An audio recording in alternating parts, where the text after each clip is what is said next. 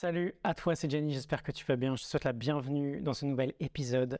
J'aimerais te partager aujourd'hui ce que je considère être les points de concentration les plus évidents, les plus importants, lorsqu'on souhaite impacter positivement son quotidien, positivement sa vie, son avenir.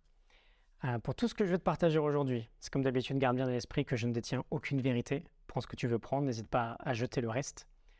Lorsqu'on veut changer de trajectoire, écrire un nouveau chapitre, créer un nouvel impact sur euh, sa vie, son présent, son futur. Peu importe notre point de départ, peu importe notre statut, notre métier, notre âge, il y a des tonnes de choses que l'on peut faire. Et selon moi, parmi cette tonne de choses, il y a des comme des points d'entrée qui sont plus précieux que d'autres. Ou en tout cas, des points d'entrée qui peuvent avoir une plus grande influence et qui valent le coup de s'attarder en priorité. Ces points ont tous un aspect en commun, ils sont tous reliés à une forme d'environnement. Notre environnement, et donc quelle qu'en soit la forme, et je vais aller détailler ça juste après avec toi, et ce qui a le plus d'influence sur notre vie, et l'aspect un peu vicieux est que cette influence est très souvent cachée, très souvent inconsciente, parce qu'on baigne dans notre environnement. C'est comme demander à un poisson ce que c'est l'eau. On baigne dedans. Si on n'a jamais l'habitude de faire un pas de côté, de prendre du recul, on ne se rend pas compte de cette influence, souvent très négative.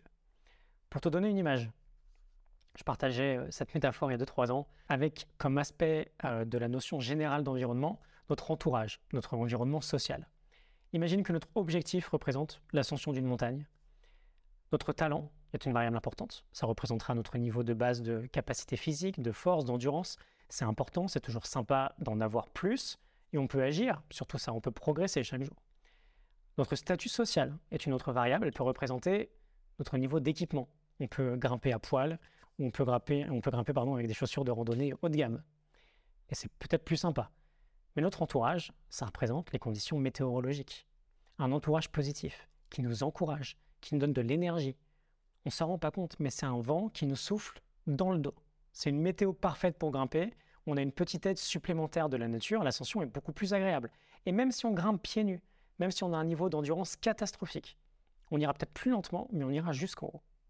Un entourage négatif, à l'inverse, qui ne croit pas en nous, qui pense être bienveillant en nous faisant euh, éviter le danger au maximum au quotidien, mais qui nous fait vraiment douter, en fait, c'est la tempête qui s'abat sur la montagne. C'est un vent de 100 km/h qu'on se prend, qu'on se prend en pleine face.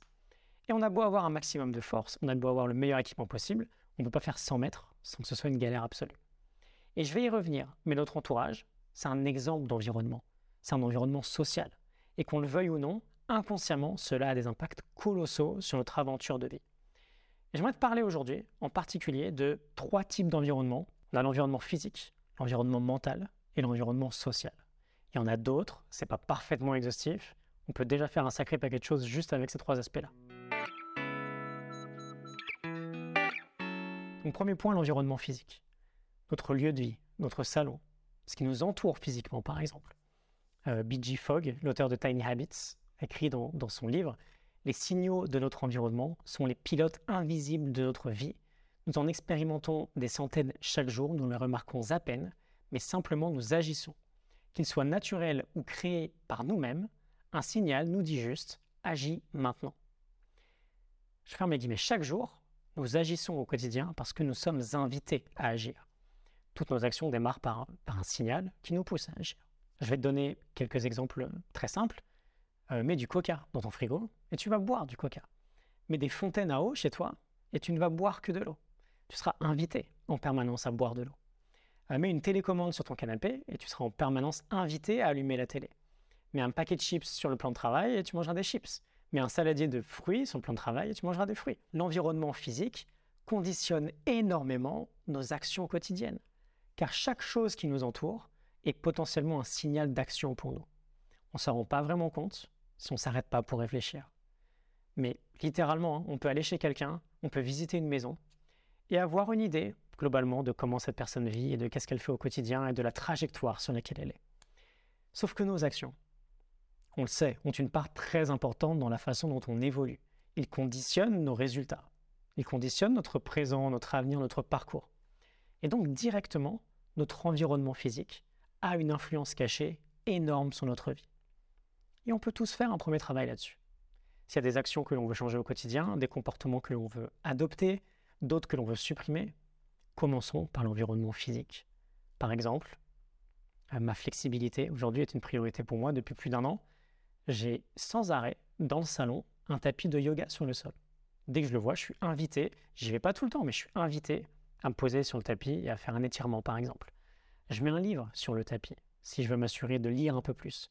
Je cache la télécommande si je ne veux pas me poser euh, inconsciemment devant la télé. Bref, on a tous potentiellement des impacts énormes à créer lorsqu'on prend le temps de se poser. Et plutôt que d'avoir des endroits qui sont les mêmes pour tout le monde, et c'est vrai, on design tous nos environnements de la même manière en général, designons vraiment l'environnement de vie de sorte à ce qu'il nous soutienne, nous supporte dans notre progression. On peut tous vivre dans un endroit très plaisant à notre goût et qui euh, nous facilite des comportements que l'on souhaite vraiment actionner dans notre quotidien. Ensuite, deuxième point, l'environnement mental. On a malheureusement aujourd'hui de moins en moins de contrôle sur notre attention, sur notre concentration, sur la façon dont on pense. Euh, les systèmes de gratification immédiate euh, des réseaux sociaux nous poussent à être toujours euh, occupés mentalement. Les news, le climat général des médias influencent notre santé mentale, influencent notre opinion. Et c'est difficile aujourd'hui de vraiment penser sainement, sereinement, par soi-même, dans l'environnement mental dans lequel on vit. Et tout ça aussi est relativement inconscient. Ce qu'on laisse entrer dans notre tête a naturellement aussi un impact énorme sur notre vie. Passons une journée devant les news, drivés par la peur, et voyons juste comment on se sent. Passons une journée loin de tout ça, avec des activités mentalement plus saines, et juste comparons. Le contenu que l'on consulte aussi nous influence beaucoup. Choisissons nos influences. Engageons une sécurité à l'entrée de notre cerveau, une barrière. Faisons le tri. Demandons-nous ce qui nous fait vraiment du bien, euh, ce qui nous fait peut-être du mal au quotidien. Et agissons en conséquence. Notre santé mentale devrait être une priorité absolue.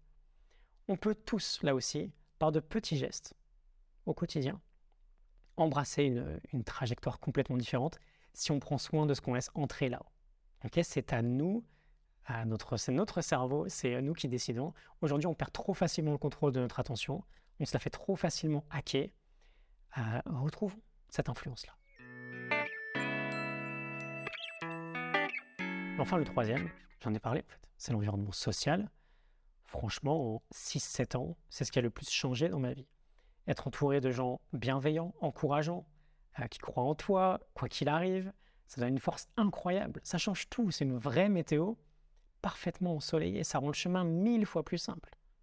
je ne parle pas d'un entourage euh, bisounours. Je parle d'un entourage honnête, sincère, qui sait aussi parfois tenir un miroir et être dans la vérité, même quand ça te dérange. Ça a tellement de valeur. Et on peut là aussi faire des tonnes de choses là-dessus. On peut rencontrer de nouvelles personnes. Avec Internet, on a accès à la Terre entière. On peut passer d'un mode passif. Oui, mais autour de moi, j'ai pas ce type de personnes un mode créatif. Où est-ce que je peux les trouver, ces gens-là? Il y a beaucoup de bruit autour de nous sur tout ce qu'on peut faire pour avancer positivement. Je pense sincèrement qu'avec de simples petits pas sur ces trois aspects, environnement physique, mental et social, un petit pas chaque jour, et on vit une vie plus simple, plus chouette, plus ambitieuse, plus courageuse, plus saine. J'espère que ça te parle, que ça t'inspire. Je te retrouve très bientôt pour un nouvel épisode. On va tout doucement se rapprocher des, des 500 dans quelques semaines. Je te souhaite une excellente journée et je te dis à très bientôt. Salut